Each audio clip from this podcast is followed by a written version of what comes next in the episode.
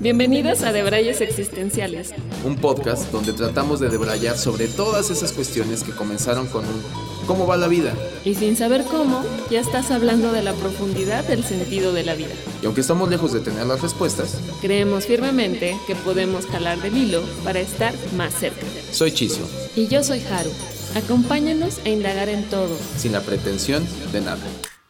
Hola a todas y a todos, bienvenidos y bienvenidas a un episodio más de Debrayes Existenciales. El episodio de hoy, como pueden verlo, ah, en el título se llama Los Rincones Oscuros de la Nube. Y bueno, que vamos a hablar en este episodio? Eh, justo vamos a hacer esta comparativa de la Deep Web. Para los que no saben o las que no saben qué es, pues es esta parte en el Internet en donde pocas personas tienen acceso. Bueno, a lo mejor sí puede ser que sea accesible para todos, pero no todos van ahí a buscar cosas oscuras y retorcidas de, pues, que, que pasan, ¿no? o sea, no sé, que hacen los seres humanos. que se alojan ahí, que normalmente se acaban alojando eh, en, este, en estos lugares y por eso se llama Deep Web y un poco lo que de ahora llamamos creo que se metió hasta. Se perdió mi pluma. Este, eh, un poco lo que debrayamos, bueno, lo que platicamos en, en el pre-debraye Haru y yo, hablamos de precisamente un poco definir qué es la Deep Web, ¿no? Y, que justamente eh, son como todos estos. Eh, el Internet es un medio más, ¿no? Es como la radio. Tú puedes tener tu estación de radio y puedes sintonizar una frecuencia y desde ahí transmitir, ¿no? Eso es como medianamente sabido, ¿no? Por, por, todos. El Internet funciona similar. Al momento que tienes tu acceso a Internet, tú puedes llegar a eh, haciendo la analogía como una, como una eh, señal de radio, ¿no? O sea, tú podrías llegar a transmitir. El tema es que son todos estos sitios, la Deep Web, son todos estos sitios eh, que no están indexados a los buscadores eh, que normalmente conocemos como Google, como Yahoo y como algunos otros, ¿no? Que no están indexados eh, a... Y cuando digo indexados, pues más o menos se refiere a que de alguna otra manera ya hay como una policía del Internet en el cual te regulan que subes, ¿no? Eh, tanto es así que todos lo vemos, en, por ejemplo, en, algunas plataformas, en las plataformas que, que normalmente llegamos a usar, eh, las redes sociales, YouTube, Instagram, por cierto, estamos en Instagram como de verdades existenciales y en TikTok. También nuestro sitio web está en la, no está en la deep web. Está en la Surface web. Sí. Este, eh, como de existenciales.com. Y eh, si tú subes, ah, en unos episodios pasados hablábamos precisamente cómo están ya censurando incluso que escribas, ¿no? Palabras como sexo, como sangre, como muerte, ¿no? Este, están censurando, ¿no? Incluso seguramente, si lo decimos mucho, podrían llegar a censurar el, episodio, ¿no? Porque ya las inteligencias artificiales eh, detectan eso, ¿no? Entonces, esa es, digamos, que es la policía del Internet, ¿no? Un poco para, para dimensionar cómo funciona.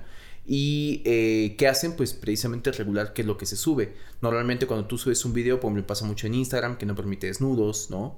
Eh, que si tú subes eh, un video en el cual detecta la inteligencia artificial, detecta sangre, eh, te lo censuran o te lo bajan, ¿no? o, simplemente no te lo permiten subir. ¿Por qué? Porque hay una regulación a que no, no, aunque tú pudieras tener tus redes sociales y puedas subir lo que tú quisieras, en estricto sentido no puedes subir lo que tú quisieras. O sea, tú, no sé, voy a poner un caso atroz, pero eh, alguien enfermito, que seguramente, imagínate, esto debe pasar. O sea, alguien enfermito viene, mata a alguien, sube la foto porque se le hace cago hacer un live y en automático lo censuran porque ya hay inteligencias artificiales que detectan que eso en lo que son palabras avanzadas, capaz que no es ficción y es real y entonces lo censuran. Entonces, eso pasa en la superficie, digamos, en lo que sí se ve, ¿no? Y por eso se llama Deep Web, que es la Deep Web, lo que está abajo de eso. Y es todo, todos estos eh, sitios eh, muy particulares en los cuales, pues digamos que, por así decirlo, y espero no expresarme mal, son como sitios piratas, en los cuales yo puedo subir, ilegales, yo puedo acceder a ellos eh, si tengo la dirección puntual, ¿no? La, la dirección puntual que no está registrado en, y que no jamás lo voy a encontrar en un buscador normal, no, porque no te da acceso. No te acceso a un buscador. Aunque tú la typearas, no te va a dar acceso. Necesitas un buscador especial. Eh, obviamente, aquí no estamos para difundir cómo acceder a eso, porque creo que no es, no es el punto. Eh, creo que esto es bien, bien sabido.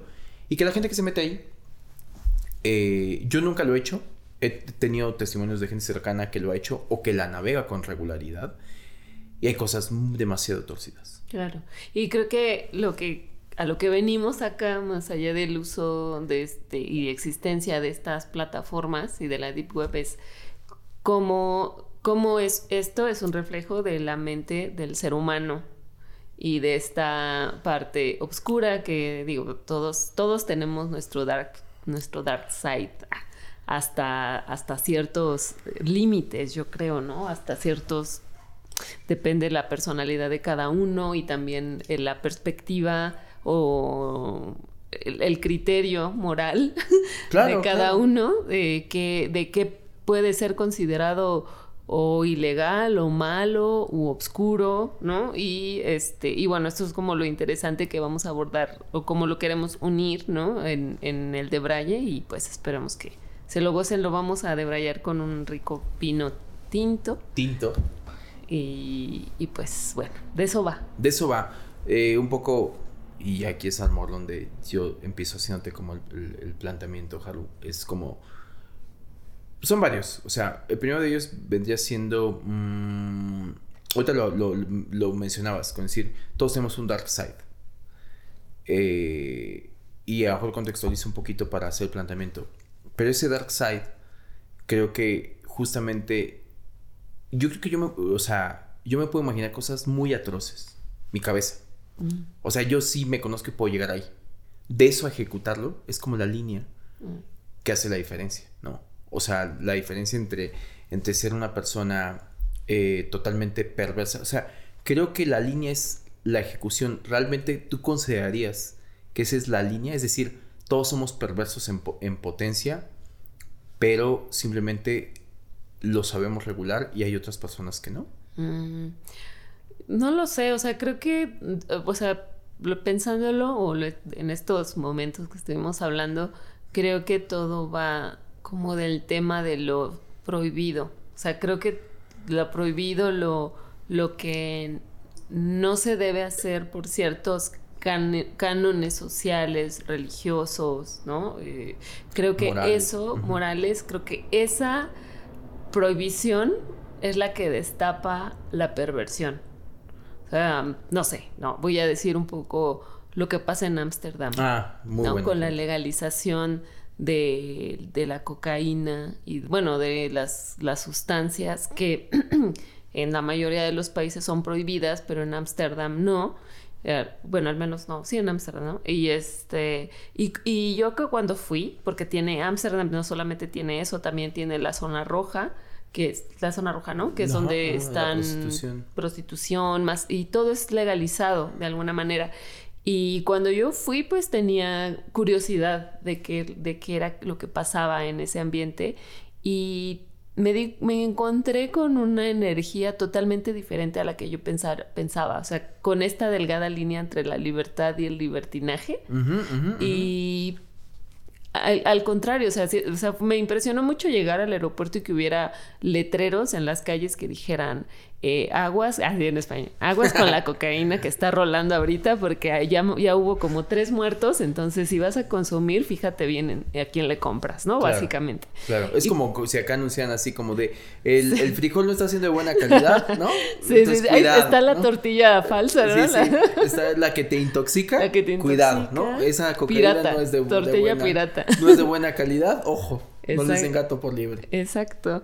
Y y eso, bueno, me sorprendía pues, porque venimos de un país que es bien mocho, ¿no? Eh, pues, bien mocho y en general yo creo que Amsterdam es conocido como justamente la meca de, de en, cuestión a, este tipo de sustancias, ¿no? de, estas este, sustancias que en la mayoría de los países es prohibida. Es prohibida. Y, y bueno, esto y también la zona roja, yo creo que obviamente depende también la persona que visita y la persona que va, porque ha de haber de todo también, ¿no? Ha de haber gente que pues es más perversa y va y pues se, da, le da vuelo a la hilacha, como diríamos acá en México. Sí, aunque por ejemplo, y, es interesante, y, qué bueno que partes de ahí como, como ejemplo, porque se me hace muy interesante que lo abordas eh, con el caso Amsterdam, con el concepto prohibido. Porque me, surge como una, de, una subpregunta con el tema de ¿Será que lo, o sea, el saber que estás ejecutando algo prohibido te genera, me voy a meter con temas más profundos, ¿no? Te genera cierto nivel de dopamina, que es lo que realmente te genera satisfacción, ¿no? Eh, como esta, esta, esta eh, sustancia que, que, cuando la generamos este, te genera felicidad, te genera satisfacción, placer, eh, y que el que tu cabeza sepa que ya no es prohibido, hasta qué punto le quita como lo divertido al juego. Es decir, Exacto eh, me pasó muy similar a, lo que dices con esta cuestión como el, distrito rojo, ¿no? Este, que vas, que la prostitución está muy regulada, ¿no? Está muy regulada, eh, está muy exhibido, seguramente mucha gente, eh, si no conoce por ahí, a lo mejor por, cultura de Google, ha visto en documentales, son vitrinas en el cual las prostitutas están exhibidas en, vitrinas, sin meterme a un tema de, de cosificación de la mujer, ¿no? Porque hay de todo también. Que decir que hay de todo, no solamente mujeres, hay transexuales, hay, o sea, hay de todo. Y hasta qué punto, justo, a lo mejor uno viene de un lugar, de un país, de una sociedad en el cual eh, todo eso parece como eh, turismo negro, ¿no? O sea, como que dices, todos los países lo tienen eh, y en todos los países los puedes llegar a encontrar, pero ahí está regulado. Entonces no pasa nada porque, porque está tan legal todo que al lado tienes a alguien vendiendo un puesto de comida y no pasa nada, ¿no? O hay algo más y, no pasa nada. ¿Y hasta qué punto habrá personas que eso les quita eh, sazón a la experiencia? Insisto, por la parte prohibida, ¿no?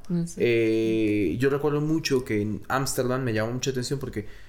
Eh, no sé, lo poco que he viajado, es uno de los, de los únicos lugares en los que eh, entré a un show que era literal eh, sexo en vivo. Sexo en vivo. Entonces era, o sea, era, un show, era un teatro y estaba muy interesante. vale mucho la pena. El, no sé si lo sigan pasando, supongo que sí. Y era una dinámica como que salían varias parejas y había temáticas, interactuaban con el público, eh, era divertido, era hasta tenía tintes hasta cómicos y era sesión de tal cual que tú estás a unos metros y, hay penetración este, eh, explícita. Entonces mm. me llamó atención porque era como de, ok, estoy viendo algo que en estricto sentido sería como teatro porno, ¿no? Por llamarlo de alguna manera. Sí. Eh, pero es con tal naturalidad que me llama mucha atención por incluso idiosincrasia latinoamericana, aquí voy a incluir a todos mis hermanos latinoamericanos, eh, porque creo que compartimos un poco eso. El latinoamericano... Por la idiosincrasia. Por la idiosincrasia, porque somos eh, países conquistados con una con evangelización eh, religiosa, ¿no? De, específicamente católica, demás, y como que todos venimos de ahí. Entonces es inevitable, no me dejarás mentir, pero que el, el, el latino en algún momento ve eso y es inevitable que empiece a reírse. Ya. ¿Sabes? ¿Sí? Así como de. es hay como una nerviosa. Como, una risita nerviosa de. de qué chistoso. no sé qué hacer. Pero, ajá. Porque creo que la, la, la, risita te la detona cierto pudor ahí. Como tú dices, lo, lo, definiste bien, mocho, ¿no? En México se define mocho como. ¿Cómo defines mocho? Como. Eh, pues que nos espantamos fácilmente de cosas como que están en nuestro estándar moral y entonces todo lo que está abajo de ese estándar moral, eh, pero aún así las llegamos a, consumir o, sabemos que, existe. Que está asociado a una doble moral. A una doble moral, ¿no? O sea, como que te espantas que dices, ¡Ah! ¿cómo crees que eso? Pero bien ah, que pero bien que estás ahí así, ¡Ah! a ver. Eh, y, y, digo, volviendo, volviendo al punto, creo que yo no sé hasta qué punto el detonante, lo que decías, era el tema de lo prohibido. O sea, que es un chip en la cabeza. Que pasa lo mismo con algo tan sencillo como cuando vas a la playa y las personas están en traje de baño y no te genera ningún tipo de, de, ay, ¿cómo viene así mostrándose versus si sales aquí a la calle en la ciudad con... Y alguien anda, anda con, en traje de baño. Con, con un traje de baño va a tener una percepción totalmente distinta porque ¿cómo haces eso aquí si lo es- bien lo estás haciendo en la playa? Claro, yo creo que, eh, otra vez, un tema de contexto, ¿no? O sea, cómo la mente se disocia en tema, esto no corresponde a esto, y entonces No. disocio, y entonces hay un ruido ahí eh, en cuestión a, a lo que estoy viendo no corresponde al contexto que estoy teniendo, ¿no? Ujú. Eh, y entonces est- está mal, ¿no? Por- Claro, porque, a ver, ojo, y aquí lo hemos hablado creo que muchas veces en otros episodios, por lo menos creemos y hemos platicado mucho con Haru, eh, llegar a, este, a esta situación de que es difícil condenar algo de correcto o incorrecto. Porque basado en qué? Porque incluso en diferencias de culturas, el ejemplo que estás poniendo con Ámsterdam, alguien que nació en Ámsterdam, que es la realidad que ha vivido, que es en la sociedad en la que ha crecido y demás, va a otro lugar y no concibe que no sea así. Y no es que esté, él esté mal, ni tú estás mal, es qué realidad has vivido, qué contexto has vivido, sobre Exacto. qué eh, la religión que determina mucho lo moral, la sociedad que también impone muchos cánones este, morales, eh, de eso no se hace. Es como igual cuando tú, no sé, a mí me pasó mucho en Europa porque tienen más esa cultura, lo que de la playa. Topless, ¿no? O sea, gente, mujeres haciendo topless. eh, y es algo normal. Exacto. Es algo normal. O sea, la Que gente no genera convive. Morbo. Morbo. Morbo, ¿no? O sea, tú lo vas a ver como ves a alguien en traje de baño y le ves los muslos o le ves Bueno, los dedos de los pies. Que nosotros como, Otra como vez, el latino, latinoamericanos, el sí. latino es así de, como, de, "Ay, no mira, manches". Mira, mira, hay una ahí así que está toda encueradota, ¿no? O sea, sí, o estar viendo así Sí, fijamente. así como de. de- exacto. Queriendo, no queriendo. Exacto, así de. Porque la tiene así como de. Oh, mira, y aquí no pago, ¿no? O sea, ¿sabes? Sí, sí, sí. Pero es todo un eso poco eso, pasa, ¿no? sí, sí, sí. Es un poco eso, o sea, ese choque cultural de decir. Y, y alguien que va a la playa, que nació, que nació allá, que tiene esa cultura. No digo que todos, pero el europeo es un poco más así, ¿no? Por poner el ejemplo. Más abierto. Y, y tema topless. Y entonces el mismo hombre europeo no anda morboseando a la mujer que está en topless, ¿no? O incluso acá que hay. Hay una perspectiva playa muy nudista. diferente del desnudo. Totalmente. Pero incluso acá en. en ¿Cómo se llama? Eh, en Cipolite. Caleta, Cipolite, sí, Cipolite, Cipolite. ¿no? Este sí, Cicatela es. Es el de los surfistas. En, en Cipolite, que en Oaxaca, que, que hay esta playa nudista, ¿alguna vez has ido? No. Yo fui. eh, no entré por mis cánones morales. No, la verdad lo he decir. O sea, fui y este. Y no, no entré porque no quise desnudar. Y, Ah, y para claro. entrar te tienes que desnudar. Y dije, no, ¿no? Pues yo así me quedo, yo así estoy Sí, bien. Pero típico, típico, yo me acuerdo, eso ya tiene varios años, ya tiene varios años, y típico que en ese momento yo decía, pero no puedo pasar así, este, No, ¿sabes? así no. No, no, no, aquí todos coludos o todos rabones. ahí, ahí aplica, ahí aplica esa expresión, o todos coludos o todos rabones, ¿no? Y aquí rabones, Sí, puro sobre rabón. todo puro rabón. Y este, sí, o bueno, también, Coludo de también, no aplica. Este, eh, pero igual, o sea, hay como un, como un, un, un tema de, eh, pareciera que le da una sazón diferente, el tema sí es prohibido. O era un poco lo que pre- predebrayábamos con Haru, que tanto es un chip mental.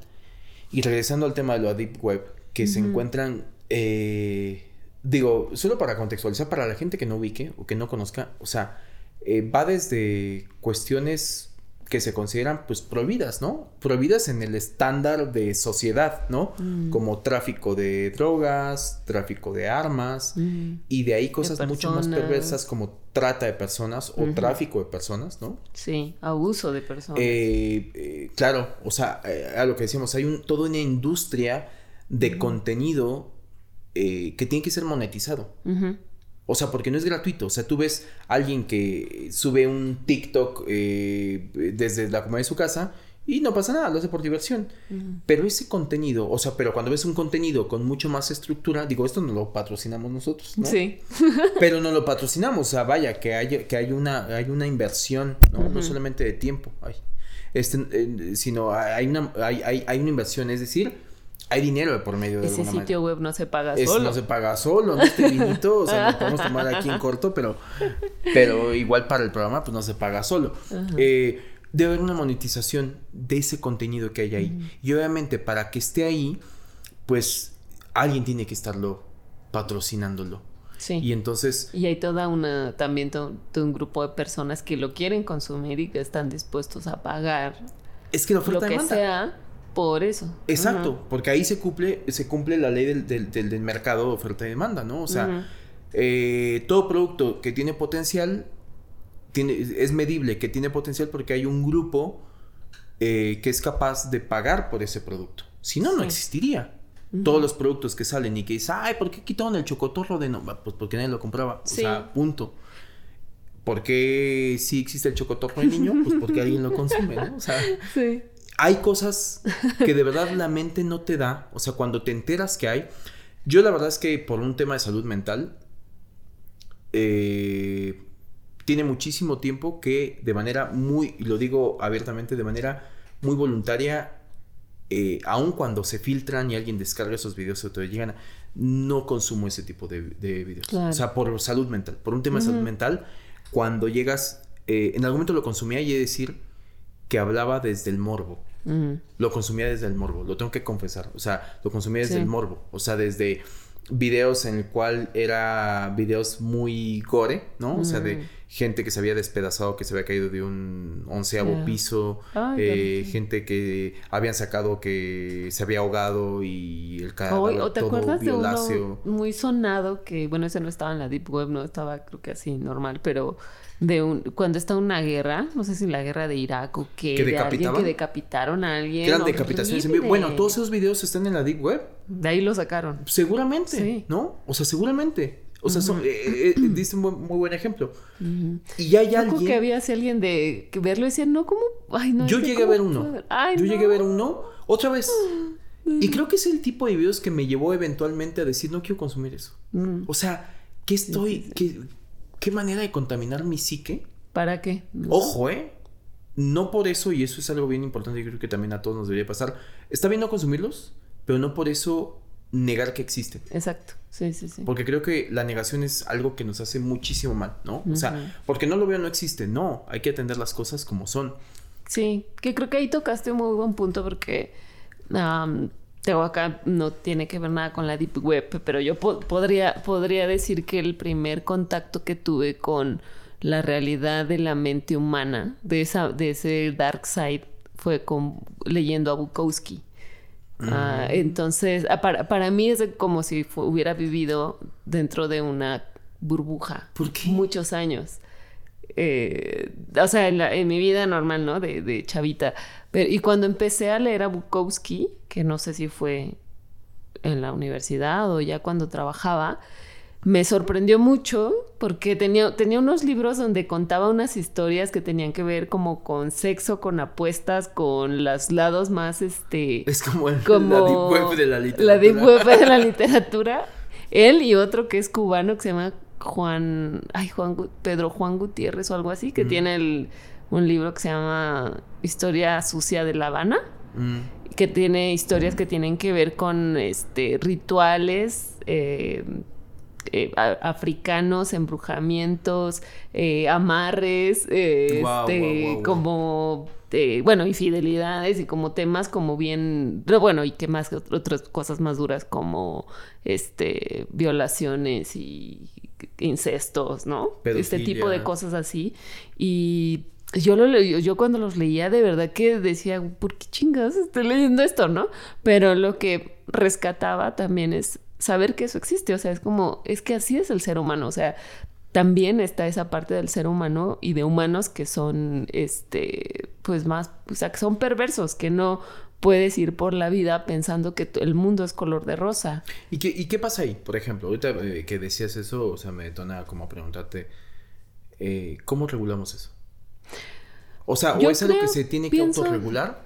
O sea, bu- buscar que la misma persona que lo esté haciendo genere cierta conciencia, es algo que se tiene que castigar, eh, es algo que, que, que está bien porque, porque es parte de la naturaleza humana y también estaría mal negarlo como naturaleza humana. ¿Qué pasa? Yo pienso que hay límites también. O sea, creo que parte del, de, que, de que esto se vuelva una perversión, creo que no es normal. O sea, creo que sí no es normal del ser humano. O sea, no creo que sea innato, no vienes al mundo así. O sea, creo que... Me voy a poner como abogado del diablo nada más para fines de, de, de rating. De a ver qué dale. ¿No? eh, me voy a transformar creo, aquí, Yo creo que las condiciones en las que vives eh, te van haciendo así. Es que, por ejemplo, es muy curioso porque hay este dato que a mí me llamó la atención cuando yo lo supe. Te hablo de que lo supe hace 20 años. Eh, que en algún momento... Tal vez por genética, sí. O sea, si eres hijo de un par de locos, pues hoy vas a salir medio loco. poniendo, ya te estás metiendo. Te entiendo el punto, eso, hablamos de epigenética, ahí podría aplicar. Pero, por ejemplo, me llama mucha atención porque mm, en algún momento lo que... Te hablo de diccionario psicológico, que la, la psicología eh, determina como perversión, la palabra perversión. Y la palabra perversión, eh, por ejemplo, toda esta cuestión del bondage, o que es como parte como del sadomasoquismo, este, la coprofilia, la, la, ¿cómo se llama la otra? ¿Necrofilia? Necrofilia, eh, bueno, la necrofilia está ahí en sus límites, ¿no? O sea, pero como ciertas, ciertas perversiones, por ahí de los 90s, 2000 cambió y dejaron de llamarle perversiones para llamarle parafilias. Mm.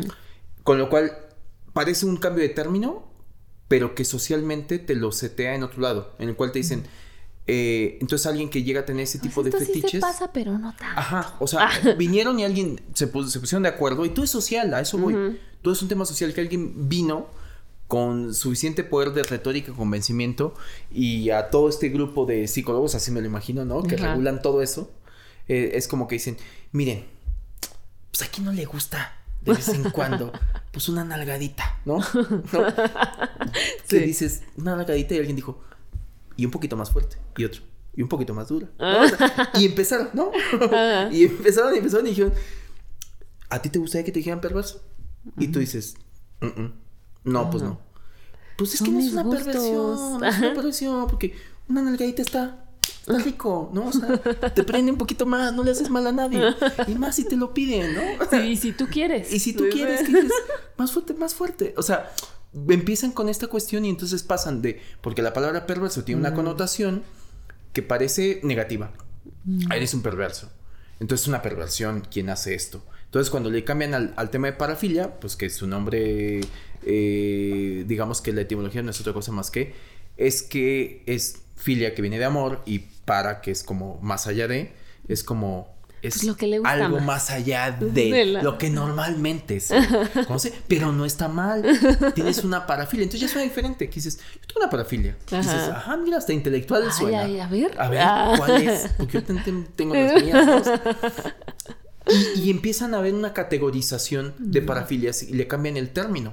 Es decir, durante muchos años, o sea, te hablo de que no tiene mucho, 30 años, por ahí está el dato, de que dejaron de llamarse perversiones. Mm. Antes de eso, puede ser que alguien lo hayan condenado por tener una. que haya ido a terapia, que le hayan diagnosticado terapia, un trastorno clínico, eh, mental, eh, por tener esa perversión. El momento que se regulariza, eh, es todos nos ponemos de acuerdo, o por lo menos la, la, el instituto o la institución que regula eso.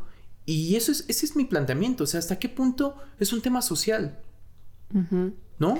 Y, y aquí voy a tocar un tema bien sensible que es la pedofilia, porque por, por ejemplo el tema de la pedofilia y la necrofilia eh, probablemente siguen estando en perversiones. No lo sé, no lo sé, Mm. no lo sé. No sé si sí o están categorizadas también este tema de parafilias. Pero hasta qué punto hay cosas que dices, bueno, una nalgadita como sea. Mm. Pero una nalgadita a un muerto. Ay, ya es no. otra cosa. Sí. ¿Sabes?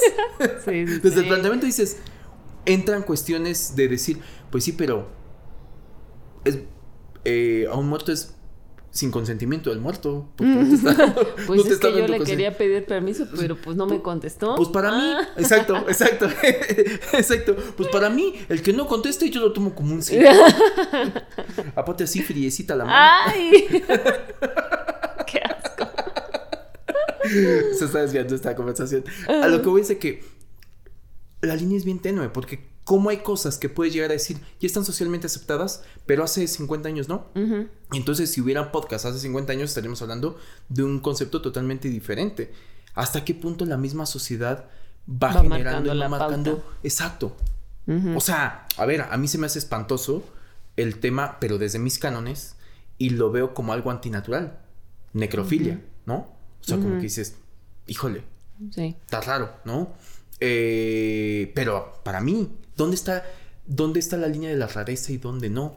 El tema de la pedofilia, y insisto, sé que es un tema sensible, lo, digo y espero se entienda bien, no, no quiero que se distorsione, pero la mayoría de edad, por ejemplo, que no es tanto pedofilia, pero la mayoría de edad, pues cambia, varía de país a país. Entonces es legal o ilegal dependiendo de la constitución de cierto país. Sí. ¿No?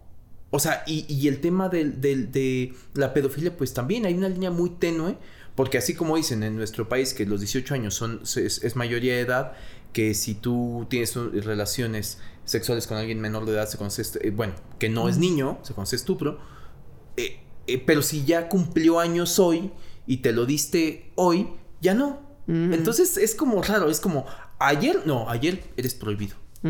Ya hoy, venga chepaca. O sea, ¿sabes? O sea, igual, ¿en dónde se desdibuja el tema de la pedofilia? O la otra. Por ahí hay un debate muy cabrón en el tema de qué tanto si es consensuado podría llegar a ser, pero después viene, pero un niño todavía, hay como todo un debate de que no tiene formado ciertos, este... Ah, de qué tanto también fue manipulación. Y, es ese debate eh, que lo pone ahí. O sea, qué tanto un niño con cierta, mm, ¿cómo llaman? Precoz, ¿no?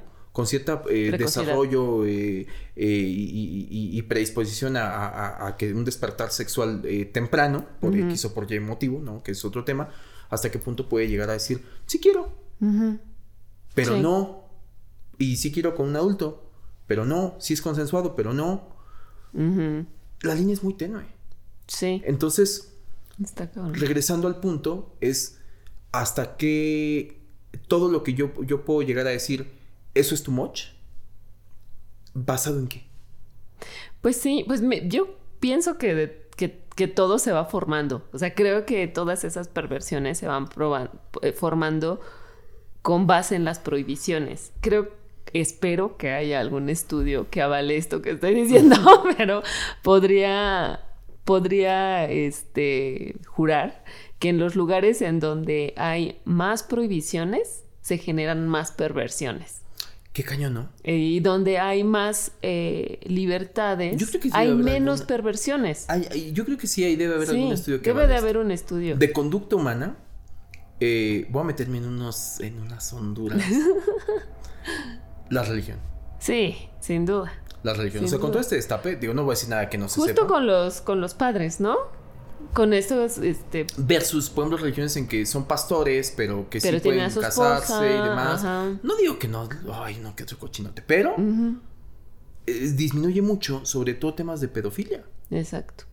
Que creo que para mí eso se me hace como lo interesante como de todo este asunto. O sea, pienso que la Deep Web existe por todas las prohibiciones que, que hay que lo llevan al límite o lo llevan al, al extremo, y más bien, ¿no? Al extremo. Creo que a lo mejor una, una tener cierta libertad te va generando otro tipo de, de mentalidad que que te hace ir decidiendo cosas más saludables y a lo mejor teniendo acceso a cosas que no son del todo prohibidas, como yo creo que eso va como de cosas bien, básicas, como tener sexo, no sé, no ser, eh, no ser, no, no casarte, no ser monógamo, ¿no? No, este, no sé si ser un pastor, pero tener a tu esposa y tener, ¿no? Y, los tabús que hay de, o sea, yo creo que ¿Cuánto? O te dijiste. La monogamia o la sexualidad. Exacto. El tema sexualidad creo que ha sido como el artífice de, de, que se desencadenen muchas perversiones.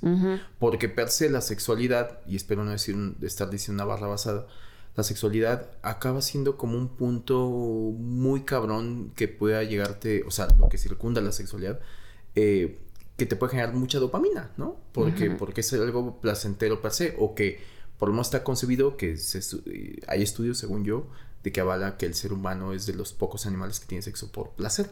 Por placer. O sea, por el mero, o sea, no por, por esta cuestión por procreación. De, de, procreación, sino porque dices, quiero sentir rico, ¿no?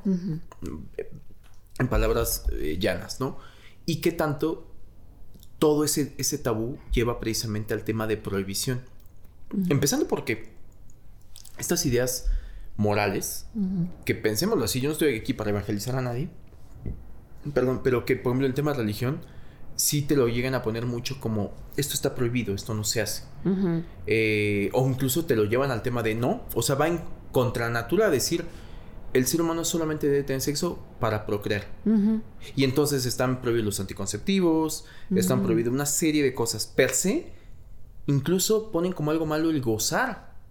O sea, es de, no, tú tienes sexo para procrear, porque vas a tener una familia.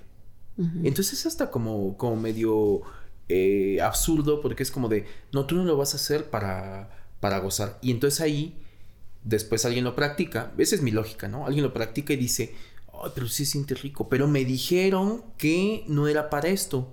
Pero me dijeron que si yo quiero ser cura y quiero servir a Dios, en hablo de, una religión católica, este, estoy pecando. Porque tengo que ser célibe. Y te das golpes en la espalda. Y me flagelo. y, después, este, eh, pero veo pasar un monaguillo y me prendo. O sea, que llega a ver esta cuestión de se empieza a retorcer todo, ¿no? Ajá.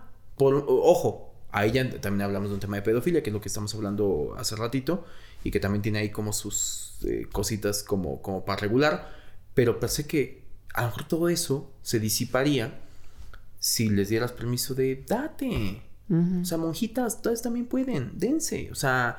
Sí, ver esa... Liberen, o sea... Es que creo que cuando vas en contra de la naturaleza humana, o sea, creo que ir en contra de, lo que es natural, ahí fue cuando se empezó a joder el asunto.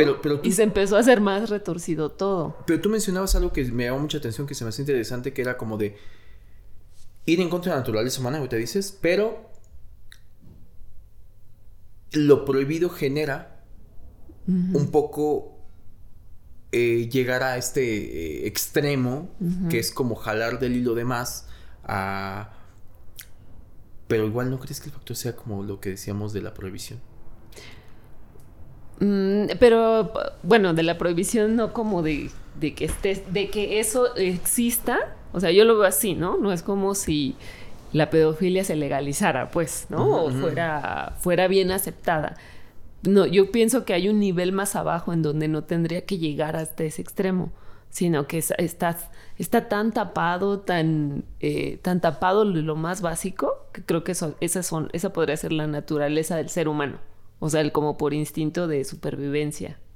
O sea, creo que en esa naturaleza del ser humano le empezaron a poner estas prohibiciones, que eso que era natural del ser humano ya no lo es, que a lo mejor creo que también ahí entra la monogamia y la poligamia, que creo que, bueno, o, que empiezan a poner ese tipo de, de, barreras y entonces vas, vas acumulando cosas que son antinaturales, que van en contra de tu naturaleza, que creo que no todos somos iguales, ahí sí, pero y entonces ahí va haciéndose esa perversión, perversión, perversión, perversión hasta que termina en eso, porque no sé, pongamos, pondré un caso hipotético.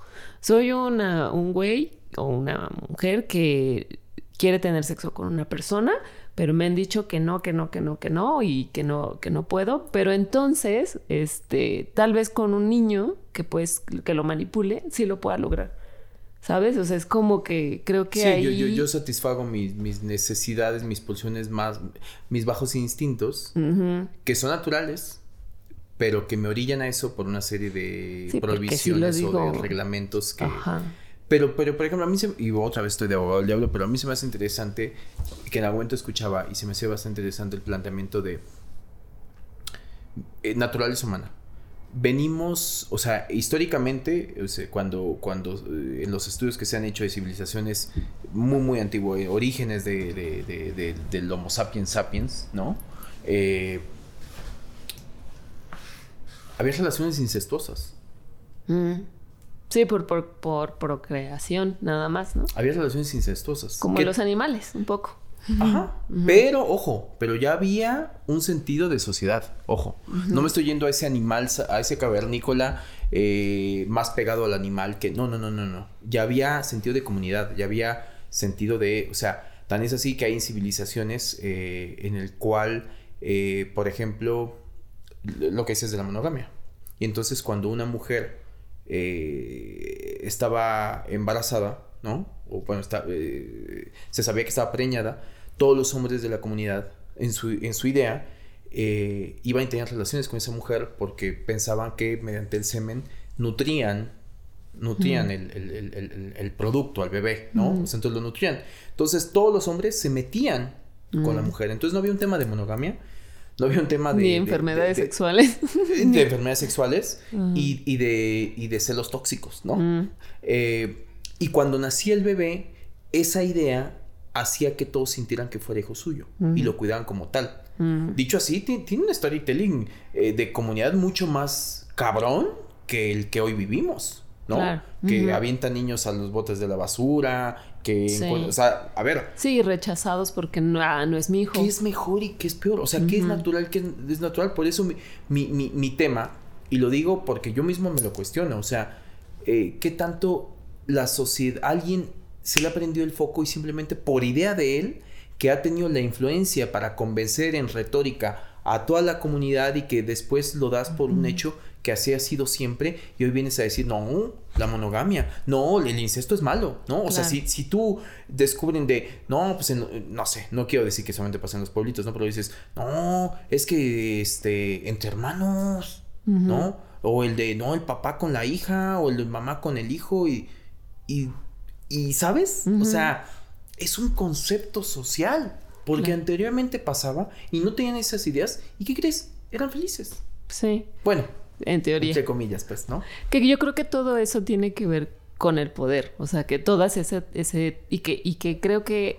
eh, y lo hablábamos en el Predebraye, que el poder, eh, dinero, traducido en dinero o, o, en control, está en la Deep Web, en realidad, ¿no? Quienes generan todo eso y, y, creo que también todas estas... Eh, pues este, todo este control o sobrecontrol que hay en las religiones, en la política, en las sociedades, en lo moral, ¿no? Eh, todo, todo eso va pues justo pues de, controlar y manipular a la, a la gente, de lo que no pueda o no pueda hacer, de los que pues entre más poder tengas de manipulación sobre la gente, pues mejor.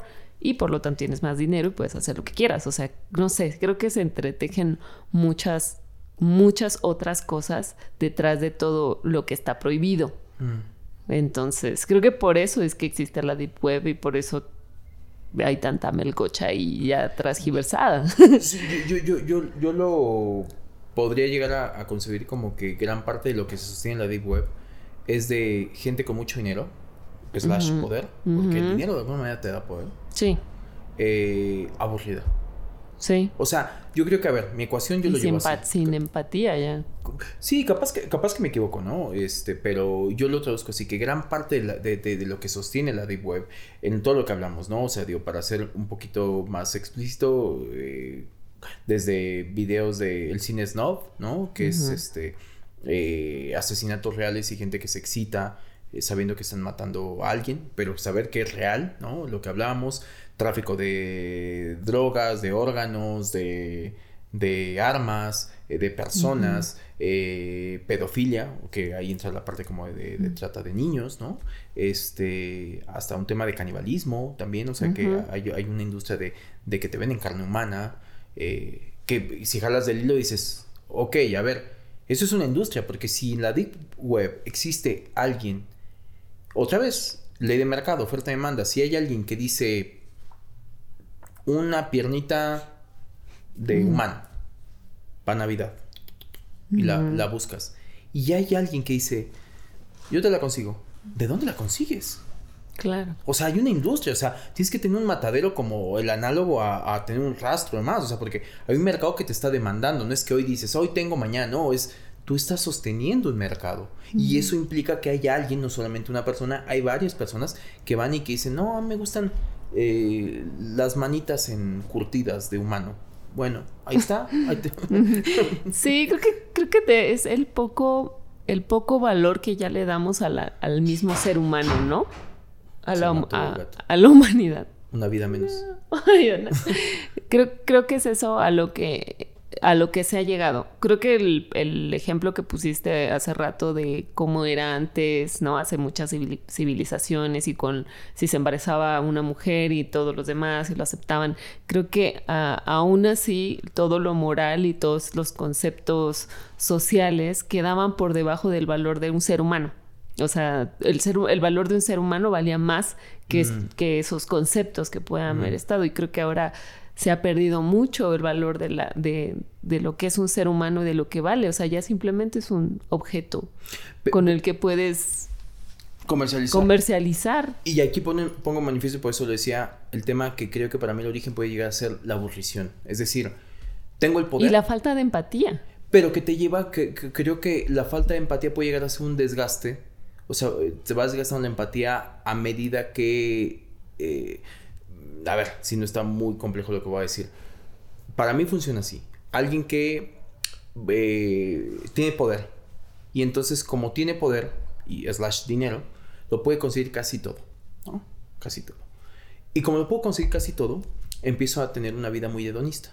Cuando digo hedonista, slash, no quiero meter a la, filosofía eh, hedonista porque creo que va por otro lado, pero a lo que me refiero coloquialmente como se usa como hedonismo, que es el placer por el placer, ¿no? Entonces, el típico, ¿no? Comida, lo que sea. Puedo comprar lo que sea, el banquete que tú quieras, el platillo más caro, no sé qué. Mmm, qué rico. Mmm, estoy degustando el caviar, por irme al cliché, ¿no? Bla, bla, bla, bla. Eh, puedo ir a los lugares más paradisíacos y exclusivos porque puedo pagar y que me lleven en avión. Estoy hablando de esa vida que, de un gente con demasiado dinero.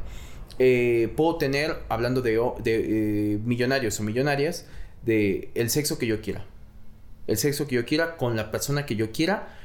E inicialmente más en esta transacción de poderlo pagar, ¿no? Tal cual un tema de siempre va a haber alguien dispuesto a... o incluso por interés y que se pueda, ¿no? No voy a entrar en esos detalles. Y entonces en esa cuestión de puedo tener lo que yo quiera, quiero suponer que en su cabeza viene un proceso químico que es un nivel de dopamina que como toda droga ¿Qué genera las drogas? ¿Por qué se vuelve una persona adicta a la droga? Porque cada vez va necesitando más. Porque empieza a ver como un umbral en el cual ya cuando tú te metes cierta droga, ya no te estimula. Porque la has sobreestimulado tanto que ya no tiene este cooldown, ¿no? Que a veces necesita tener para volver a sentir, ¿no? El famoso eh, tema que se ejemplifica como la montaña rusa Claro, esta adrenalina cuando tú vas en bajada no es la misma cuando vas subiendo. Esta es una recuperación, un recovery. Este recovery, al momento que no lo tienes, empieza el, cuerpo a demandarte más. Y como te empieza a demandar más en esta, en esta sustancia química que está ahí, llega un momento que digo, ¿ahora cómo? O sea, ya lo probé todo. Y que a veces, ah, igual y eh, creo que sí, ese, debe de ser un target, ¿no? Los millonarios o la gente que tiene, que tiene como para poder pagar todos sus placeres, pero también están estas otras personas bastante narcisistas y psicópatas, como el del video de What the fuck with, with cats, o cómo es eso, ¿no? Que este, no me acuerdo cómo se llama en español, te lo dije hace rato. Pero no te metas con los gatos. No te metas con los gatos. Y era un güey X, ¿no? O sea, normal, no era rico ni nada, pero pues tenía esta necesidad de ser visto, de llamar la atención, de... Pero él sí tiene una conducta sociópata ajá, es decir, un sociópata, y pues estaba haciendo como todas estas cosas que todo mundo por morboso estaban viendo estos, estos videos que lo llevaron hasta, no solo a matar gatos, ¿no? También a, una persona. Sí, que justamente en teoría es, eh, empiezan a detectar y que dicen que uno de los, de los indicadores de que puede una persona ser un sociópata es que empieza con animales. Claro. Y empieza sacrificando animales. Igual creo que vi otro de unos, este, o sea, es algo que está pasando en Estados Unidos, hasta donde sé, que em, están jugando, o sea, como que gente que está jugando en línea con otras personas en línea en toda esta industria de, de los gamers. Y si pierden, eh, se emputan y entonces le mandan, les mandan al squad de, Estados Unidos, o sea, como que fingen una llamada diciendo, me están aquí, no sé, secuestrando y, mi familia agarraron y entonces mm. todo el, squad de Estados Unidos va a esa casa y pues los, y pues cuando llegan, en realidad fue una broma de que alguien más le jugó a esa otra persona porque le ganó el mm. juego. Y así, bueno, lo hicieron varias veces y había un güey, este, psicópata también o sociópata aburrido, que lo único que lo entretenía, que no tenía ni un peso, que lo único que lo entretenía era hacer este tipo de cosas, saber que podía manipular hasta la policía, hasta el ejército de Estados Unidos. Es que otra vez, pero yo creo que es un tema, volvemos a lo mismo. Ok, quitemos la variable de dinero, que no necesariamente es como la única que cumple, ¿no? El aburrimiento. O sea, yo creo que... La capacidad de manipulación también, ¿no? ¿Hasta qué punto tú dices, ¿qué? ¿Qué hago? Y que llegues a esos niveles de... Quizá a lo mejor ponía el tema del, del, de esta gente millonaria porque, bueno, se dice que es gente que puede llegar a... O sea, a ver, que para que haya una industria así de tráfico de algo, pues no, no manejo precios porque no estoy ahí, pero pues barato no es. Mm. Y acceden a tráfico de animales también, ¿no? tráfico de animales, todo, tráfico de órganos. Todo, sí. O sea, imagínate, mete la Deep Web y, y hay gente que vende sus riñones. Porque sabe que puede. O su virginidad, o. Bueno, ¿no? es que ve, ve, ve, ve, ve, ve eh, alguien metiéndole cabeza a decir, ¿qué? ¿Qué? ¿Qué? O sea, esto lo voy a decir como un modelo de negocio eh, que por ahí escuché y que se me hacía muy surreal. Ay, no, ¿qué vas a decir, Chizo? Siento que me ves ya como. No, es que no sé qué. No, no, no, pero no me imagino que si ya hemos dicho muchas otras cosas. Está muy surreal, pero hay un mercado. Eh, gente que paga por calzones de mujeres usados. Ah, ok. Está soft, ¿eh? Bueno, ahí va. No sé. No, eso. O sea, porque ya ser muy específico. Y entonces, por ejemplo, eh, eh, conocí el caso de una chica que decía que... Yo los vendo. no, no, no, tal cual. O sea, que fue emprendedora y que dijo, mira, mira, a sacar cosas. Dijo, mira, ¿cuánto me cuesta un calzón? ¿En cuánto lo puedo dar? Y entonces, en esa cuestión de que el precio es muy subjetivo, empezó, o sea, ella, cuando la entrevistaban, eh, no me pregunten cómo llegué a esta entrevista, pero cuando le preguntaban. Son cosas que no se encuentran por ahí en la Deep Web. No, mentira, no, no la encontré en la Deep Web. Pero eh, cuando le preguntaban, decía que había gente muy específica. Mm. O sea, que pagaban y que decían. Eh, o sea, sí, pero mira. ajá, o sea, de decir, pero necesito. disclaimer, lo que voy a decir es, es, es, muy, muy explícito. Mm. Así de unos calzones en tu tercer día de periodo y que sí vengan manchados. así específico. Sí. Así específico. Y entonces había una categoría, o sea, decía, yo empecé como con esa idea. Yo empecé a emprender, no me di cuenta de todas las categorías que podía tener este nicho de negocio. Así como de, pues, de ah, calzón usado, al esnifeo, ¿no? Así básico, ¿no?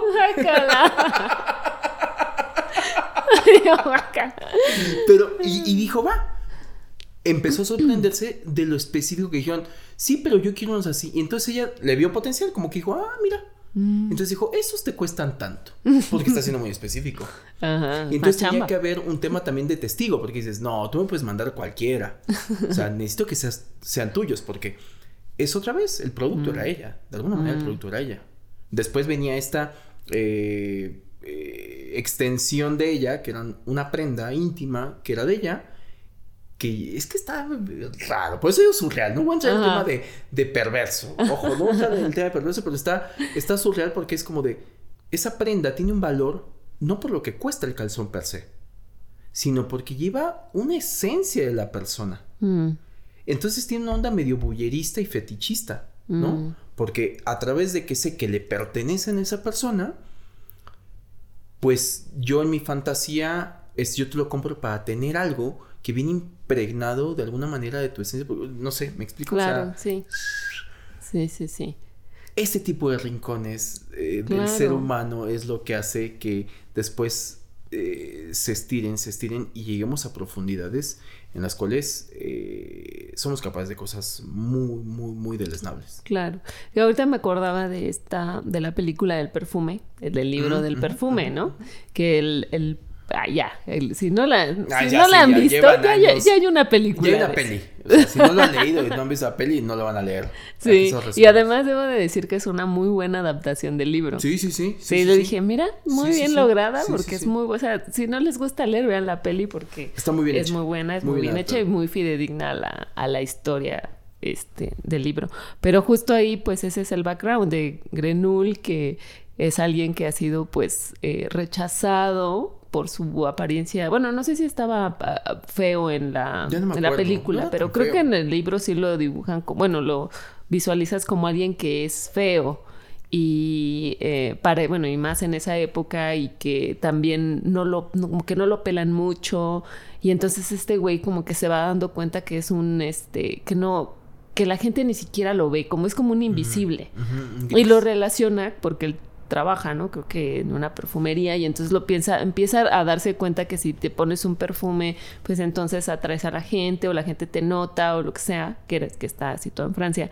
Y al final pues empieza a obsesionar con el olor de una, de una chica y, no es y- otra cosa más que su feromona. sí, que su feromona y termina por matar mu- a mujeres que tienen un olor similar para extraer esa esencia, Ese olor. ese olor y al final él se lo termina poniendo, ¿no? Y la gente De se hecho, lo come. al final es increíble porque Ajá. se acaba siendo un narcótico. Ajá. De hecho, al final cuando todos están en un tema narcotización de... Cuando logra la esencia. cuando logra la esencia y todos están en, un- en una orgía brutal porque... Porque, digo, en palabras llanas, pues es la feromona. Que de hecho, pues está comprobado. Cuando las personas, muchas veces cuando dices, pues mira, no es guapo, pero tiene Algo algo, tiene. ¿no? sí. Pues es feromona. o atractivo. sea, lo que tú te, te- te está trayendo la persona, eh, que para que puedas llegar a tener esa verbalización es porque conviviste ya con la persona físicamente. Mm. Entonces, el, el olfato, híjole, el olfato es mágico, el olfato te puede atraer o puedes llegar a, a- a sentir como una excitación por una persona por su aroma, por su aroma, que va más allá de lo físico o del gusto visual que puedas llegar a... Es Exacto. simplemente es, no sé, tiene algo que me... ¡Ay! ¿No? que me mueve todo. que me mueve todo, que me guisa todo. Sí, pero creo que, que ese, ese justo ese libro es una, un muy buen ejemplo de cómo se originó todo. Mm. ¿no? De cómo empieza así desde hasta Claro, cómo claro. nace, ¿no? Porque Claro. nace en medio de Entonces dirías que las casi. circunstancias puede ser que también te orillen a... Yo, yo creo que sí, o sea, creo que entre el contexto en el que creces, el cultural, o sea, no, no lo sé, pero difícilmente pienso que podrían pa- pasar estas perversiones en un, en un mundo, por ejemplo, en, en Tíbet. No lo sé, ¿no?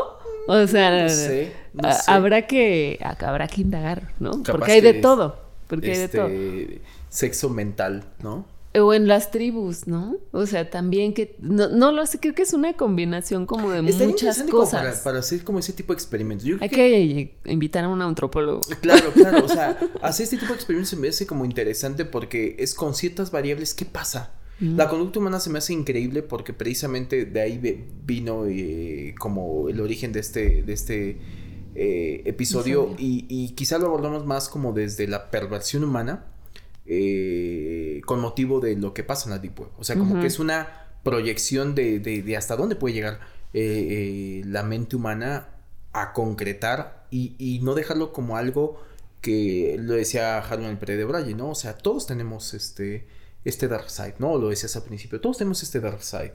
El tema es cómo lo sublimas, cómo, cómo, cómo, cómo lo, lo acabas regulando para decir eh, hasta aquí llego o hasta qué punto... eh, eh, y que son debates eh, hasta cierto punto dilemas filosóficos, como por decirte, si tú, eh, hablando de lo sexual, que es como, como el ejemplo más cabrón para, para llegar a estos puntos como de perversión, te masturbaras pensando en un perrito, ¿no?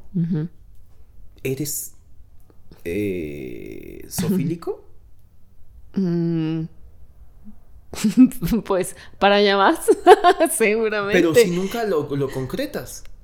Si tú dices, no, no, no, no, no, no, no, no, pobres perritos, ¿no? O sea, o gatitos, ¿no? O lo que sea, ¿no? O sea, un animal.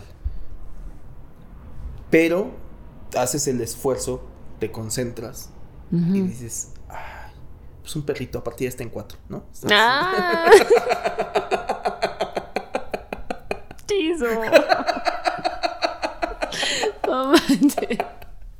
Pobre perrito. A ver, no quiero poner imágenes en la mente de nadie. Pero bueno, si alguien lo hiciera, de verdad, lo, digo porque por ahí pasa mi cabeza. No quiero que me juzguen. Es, ¿tienes ese dilema? O sea, por ahí pasa de hacerme esos planteamientos, ojo, ¿eh? Sí, yo, ah, no, no, no, claro, porque se pudo malinterpretar. Tienes ese dilema de decir, ¿hasta qué punto es sofílico o no? ¿Qué lo llevaría a ser sofílico? ¿La, la, la, ¿El ejecutar el acto? Yo digo que sí.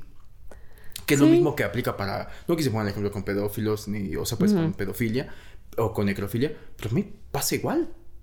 O sea, esa gente que se disfraza, o sea, el cosplayer, ¿no? O sea, mm. y que dice, no, es que me prende que se eh, vista de anime, de.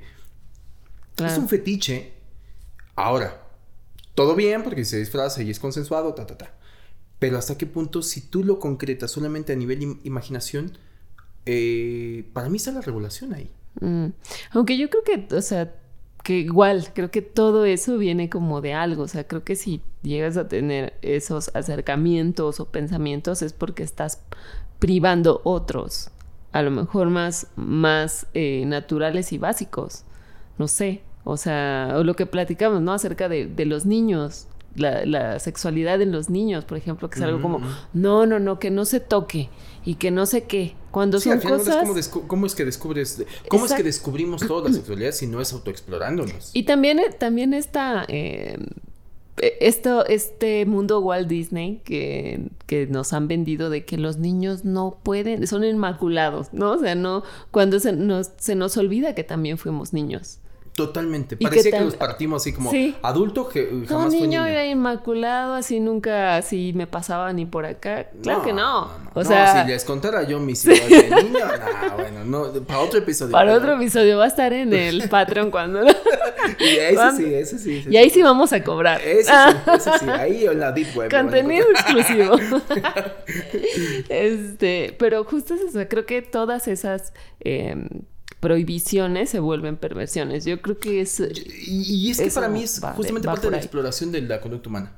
O sea, hasta, hasta, digo, a lo mejor un psicólogo nos podría llegar a dar, un conductista nos podría llegar a, ampliar este, esto que estamos debrayando, ¿no? Hasta qué punto está bien que lo sublime, pero eh, hay otro planteamiento, es como decir, alguien que piensa, como el ejemplo que dije, ¿no? Sofílico y demás, todo esto, hasta qué punto simplemente falta que las circunstancias sean dadas para que ejecute. Mm. O sea, ¿qué tanto si le dicen, mira, ahí está un perrito? Ay, no. Eh, o sea, ¿hasta qué punto? O hasta qué punto dices, no, lo puedes controlar. o sea, es como, es algo que se puede autorregular, mm. pero todo, o sea, a ver, al punto que quiero llegar es, y que a lo mejor no sé si aquí empiezo como a concluir, eh, yo creo que todos tenemos un dark side, todos. Y que si fuéramos honestos con nosotros mismos, podríamos llegar a a que por nuestra cabeza crucen pensamientos en algún momento que pueden llegar a ser muy perversos. Mm. O sea, que sí los puedes llegar a pensar. O sea, hace rato lo decías, ¿no? Me, llamó la atención cuando decías de Bukowski, ¿no? A ver, más allá que mm, alguien que escribe o alguien creador, ¿no? ¿Quién era el poeta maldito? Eh, y perverso, ¿no? Alguien que escribe, pues debe tener una inspiración de alguna manera. Eh, hay, hay, siempre hay un velo de ficción eh, pero hay, un, hay, una inspiración de realidad, ¿no? Eh, a lo que voy es de... ¿Cuántas personas? O sea, por ejemplo, no sé, me voy a ir a un extremo, ¿no? Y, parecía que no tiene nada que ver, pero tiene mucho que ver. Esas personas, quien escribió El Señor de los Anillos, ¿no? Tolkien. Eh, crea un mundo de fantasía desde su imaginación, ¿no? Solamente documentado de ciertas cosas, atrayendo como ciertos conceptos para darle como una lógica y demás todo esto. Pero hasta qué punto la mente humana es capaz de crear estos mundos de ficción. Mm. Entonces, si yo soy capaz de crear estos mundos de ficción, hasta dónde también viene como la autocensura para decir, no, no, no, eso que pensé y autoflagelarnos mentalmente nosotros en que dices, me cruzó por la mente un pensamiento que dije, no, no, shu, shu, no, o sea, que mm. no, o sea, yo creo que todos tenemos ese dark side. Mm. Todo pasa por un tema de qué tanto te autorregules tú de acorde a tus cánones sociales y morales con el cual creciste. Mm. Sí, sí, no sé, yo creo que yo creo que no debería de haber esa regulación, no en el sentido de de que todo de que todo se pueda, pues, sino que no deberíamos de llegar al punto de la autorregulación. Creo que si todo fuera un poco más libre, podrías en la libertad elegir qué, qué cosas hacer y, no necesariamente llegar hasta la hasta lo prohibido o, la perversión. O sea, pero tú dices que si, si hubiera como una libertad total de puedes hacer lo que tú quieras, no, no como tal. Yo creo que se, encuentran las cosas básicas. Lo que te decía, yo creo que esas cosas básicas de eh, la sexualidad, la monogamia, la diversidad sexual, o sea, en esas cosas que yo pienso que son naturales, tal vez, o sea, que, que van, que, que no, ah, que encerrarte en, estas, en estos temas sociales te puede encerrar más, más ir contra tu naturaleza. Digamos que entre más te amarran en las cosas morales y religiosas y sociales, más se te vuelve atractivo más te vas del otro lado. Más te pasas al extremo del extremo del extremo. Creo que si hubiera un poco más de libertad, es que, es que habría menos. Yo, yo, yo coincido desde donde lo estás abordando, como eh, lo que el ejemplo con el que empezaste de Amsterdam, ¿no? Es decir, eh, hay personas menos adictas porque es algo más regulado, ¿no? Cuando se legaliza el alcohol, eh, pues también parecía que lo prohibido genera esto de lo tengo que consumir o genera como un atractivo per se. Eh, pero a la vez hay otras, eh, entra esta parte de hasta dónde un gradito más del gris ya es negro, ¿me explico? O sea, mm. hasta dónde, o sea, porque creo que es... Que creo que con el alcohol se ejemplifica bien. ¿No? Porque o sea, está permitido, pero no justo no porque esté permitido el alcoholismo quiere decir que, que esté bien, ¿no? porque causa muchos estragos. exacto, y hay gente que sí eh, genera una adicción y una dependencia al alcohol y demás y todo lo que genera socialmente, bla, bla. Pero lo que voy a decir que por otro lado también está el de que si hubiera esa libertad, para, hay cosas a las cuales no puedes llegar. O sea, sí tiene que haber ciertos límites. Pero te digo, ese gradito del gris en que un puntito más de gris es negro. Entonces, ¿dónde está esa, e, e, esa línea, no? En la parte de la sexualidad, ¿no? Hasta dónde una nalgadita está bien. Ah, que me deje rojito la nalga está bien. Ah, que, bueno, ya hasta me sangró un poquito, está bien, porque es mi umbral de dolor. Pero, no manches, ya me mató. Mm. Y entonces, ¿hasta dónde me excita que el famoso, ¿cómo le llaman? Este, la, ah, se me fue. Pues es parte del bondage, el, tema de... El, el sadomasoquismo. la, muerte chiquita, la famosa muerte chiquita que es como el ahogamiento. Ah, esa es la muerte chiquita que hablabas en otro episodio. Sí, Pensé que sabías. No. La muerte chiquita es de gente que eh, está asfixiando o, le provoca que... Mm. ¿Hasta, dónde se te pasa la mano? Que hay una... no sé si está bien dicho, como esta... Eh, entrar en un en, nivel de narcolepsia, mm. en el cual tu cerebro, al momento que está detectando que te estás muriendo, se intensifica la parte de... Y intuyo, esto como que se me acaba de venir a la mente, eh, seguramente va a haber documentos ahí mejores, de puede ser con la liberación del DMT, ya ves que cuando mueres en teoría, cuando, cuando mueres hay una liberación del DMT y que es como la, la de la felicidad así cabrón, de la paz y más todo esto. Entonces hay gente que se induce de que el ahogamiento, en el momento que está teniendo el orgasmo, para intensificar, pero la línea es así. O sea, que, que, que, es milimétrica a que digas que ya casi me esté yendo, literal. Y pum. Sí. Entonces, es ese grado de gris que no llegue al negro para que no se considere que, pues vaya, que a ti te guste matar personas para experimentar eso, ¿sabes? Claro, sí, porque creo que también no hay que dejar de lado que hay un eh, espectro de personas, ¿no? Que aunque hubiera las libertades y lo que sea... Lo que te gusta a ti no me gusta. Ajá, hay, y, y, que también entre que la genética y creo que y también la, la fisiología cambia, ¿no? Como, no, me acuerdo de, hay un documental de un chico que no me acuerdo cómo se llama, pero es de un güey que escala eh, libremente el Capitán, que es una montaña que está en Yellowstone, que es muy conocida porque la usan los escaladores, pero con, con arneses. Y este güey bate, bate un récord en el cual sube todo en escalada libre sin cuerda y lo logra, logra llegar. Y en el, en el documental estudian el cerebro de este carnal y resulta que tiene algo en el cerebro que lo hace no tener miedo. Entonces también están estas, estas partes del cerebro en donde hay unos que tienen ciertas, o sea, ciertas este, conductas que otros por la misma naturaleza de su cuerpo humano. Entonces todos somos diferentes y pues yo creo que por eso existen los límites sociales. no, total. Los límites sociales, claro, claro está, y lo acabas de decir porque también hay, hay, hay, una, mm, no sé cómo se llama, una condición, voy a llamarle, no sé si es el término, que se llama lexitimia, que es cuando llegan a tener atrofiado cierta parte del hipotálamo, del, del, cerebro, que es el que registra como las emociones, como ciertas emociones. Y la gente que padece alexitimia, que a veces puede llegar a ser por un golpe o a veces incluso puede llegar a ser algo genético, que son personas que no registran empatía.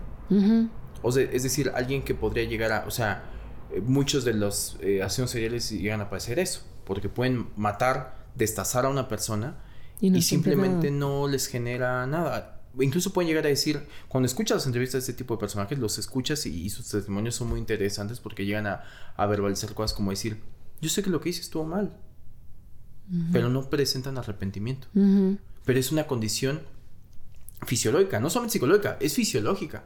A través de, esta afección fisiológica es que psicológicamente les afecta. Entonces también por ahí creo que, a lo mejor con ahorita que dijiste eso, pues con esa conclusión voy a quedar como un poco, pues probablemente simplemente son personas que esa oscuridad parte de afecciones y que su cerebro funciona diferente.